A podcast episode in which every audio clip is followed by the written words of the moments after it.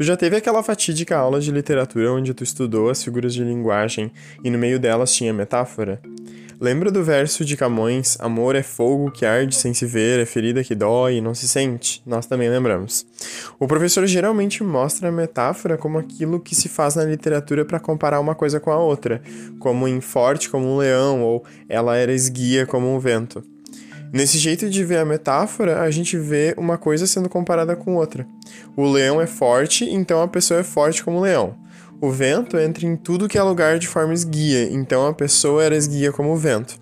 E aí, na hora de escrever, é ensinado pra gente que a gente faz a metáfora usando o como entre a característica e a coisa que vai ser modificada, como em linda como uma rosa, né?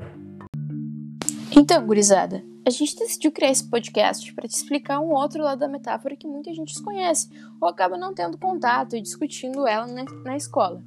Existe uma área da ciência que estuda uns fenômenos muito loucos envolvendo a língua que a gente fala, os nossos pensamentos e a nossa maneira de interagir e ver o mundo enquanto sociedade.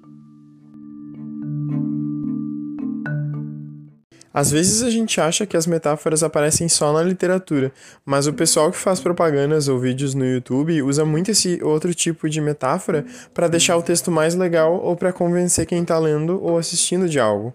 Tem uma propaganda antiga da Coca-Cola que, se duvidar, existe até hoje: Beba a felicidade. Tem a do iFood, que é muito louco, olha só. Bateu a fome? Baixe o app. Pensem sobre essas expressões. A fome bate em ti quando tu tá com fome? Ou tu tá abrindo a felicidade literalmente ao abrir a garrafa de Coca-Cola? Elas são metáforas desse outro tipo que a gente vai falar melhor nesse podcast. Olha só, as metáforas estão mais presentes no nosso cotidiano do que imaginamos. Inclusive, a gente faz uso delas todos os dias.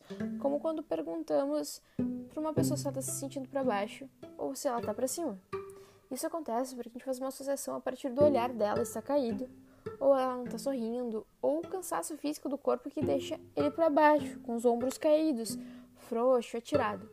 E quando a gente pergunta para uma pessoa se ela está para cima, ou a gente afirma que ela está para cima, é porque o sorriso dela está para cima, os olhos estão bem abertos, né? O corpo dela está mais ereto, não demonstra cansaço. E isso só é possível por causa das nossas experiências com o nosso corpo e com o mundo. E vem então uma relação que é bom é para cima e ruim é para baixo. Que a gente faz essas associações a partir da compreensão de que devido à gravidade, nosso corpo é puxado para baixo. Quando a gente está parado ou sem ânimo, a gravidade venceu a gente e o nosso corpo fica muxoxo. Ou se a gente venceu a gravidade, a gente está para cima. A gente separou algumas expressões bem comuns em que dá para perceber essa metáfora. Então a gente vai falar sobre 3. Ela tá derrubada depois da festa ontem. É, ela tá derrubada no sentido de que ela não tá de pé, mas também no sentido de que ela tá é, cansada, de que ela tá exausta depois da festa de ontem, né? Uh, ela tá grandona. Ela tá grandona significa que uh, tu sente que a pessoa ela tá bem, ela fez algo muito bem, né? Ela tá se sentindo muito bem. Uh, ou ela subiu na vida essa metáfora, a gente, eh, essa frase a gente percebe que tem essa metáfora de que ela tá indo bem, né? Então ela tá subindo mais alto, ela tá indo mais alto na vida. Isso a gente relaciona com uma coisa boa. Então é assim que a gente percebe como essa metáfora de bom para cima e ruim para baixo se manifesta, né? Quando a gente fala no cotidiano. Exemplo é a tirinha da Mafalda, que a gente inseriu aqui no nosso material em que ela diz que o ânimo dela tá no chão, o que quer dizer que ela tá para baixo, tá triste, não tá animada. Então a mãe dela, que tá varrendo a casa, varre embaixo dos pés da Mafalda e logo varre o seu ânimo e coloca ele no lixo. Essas relações metafóricas relacionado a bom é para cima e ruim é para baixo não está presente só quando nos referimos à nossa felicidade ou quando a gente quer saber o astral da pessoa naquele dia, mas está presente também quando nos referimos à classe alta e classe baixa ou então quando nos referimos às pessoas que têm sucesso ou não. Então, tudo isso é decorrente das interações que a gente faz com o nosso corpo e com o mundo. A segunda tirinha e a terceira que a gente trouxe fazem parte de uma história escrita em conjunto pelo Leandro Assis e pela Priscila Oliveira, que estão disponíveis no Instagram do, de cada um, né? Eu vou falar o arroba. É, do Leandro é arroba Leandro, underline Assis, underline Ilustra. E da Trisila é arroba afeme1, com o Feme tem dois M's. Essa tirinha faz parte de uma continuação, então se vocês ficarem curiosos, deem uma espiada desde o começo para entender tudo. Em resumo, a gente vê na tirinha 31 que a empregada doméstica e a amiga estão discutindo no WhatsApp sobre o comportamento da patroa. Ela reclama que queria poder sair do quarto enquanto a empregada tá lá, mas a Ju repreende a patroa e manda ela ficar no quarto mesmo assim por causa do coronavírus. E a Fran, a patroa, ela tá com corona.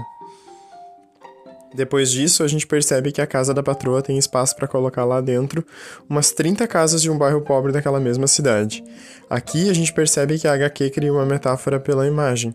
Numa das últimas tirinhas aparece o mapa da casa da mulher, depois aparece o mapa de um conjunto de casas bem pequenas, mostrando o quanto de gente vive num espaço que é só para mulher.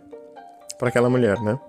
Quando a gente percebe essa metáfora, a gente percebe mais claramente o comentário que a Tirinha está fazendo sobre a realidade das moradias no nosso país. Tem muita casa sem gente e muita gente sem casa. Essa é a maior crítica da Tirinha e traz para o debate a questão habitacional do Brasil. Agora vamos falar sobre a Tirinha 32. Essa é a mais viajada, mas vamos por partes. De cara, a gente percebe que tem duas coisas acontecendo. Tem as falas normais dos personagens, mas tem os balões, que são compostos pela música Esmalha. Na última tirinha da sequência, o cantor Emicida e a cantora Larissa são representados. Como a gente viu na tira anterior, a Ju se rebelou e decidiu que vai fazer as coisas como bem entender, depois que ela e sua amiga pararam para pensar na diferença de privilégios. A gente vê a Ju assistindo TV, nadando na piscina, usando a sauna, tomando sorvete e vendo filme. Enfim, enquanto a Ju faz essas coisas, os balões continuam com os trechos da música, no fim, a gente descobre que a chefe dela, a Fran, estava espiando tudo pelas câmeras. Agora que a gente deu essa resumida, é hora de pensar nas metáforas. A música fala sobre Ícaro, que voa muito alto e chega perto do sol.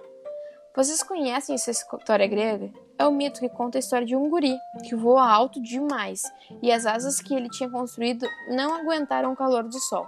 Aí ele caiu e morreu. Se lembra daquela coisa de bom é para cima, ruim é para baixo?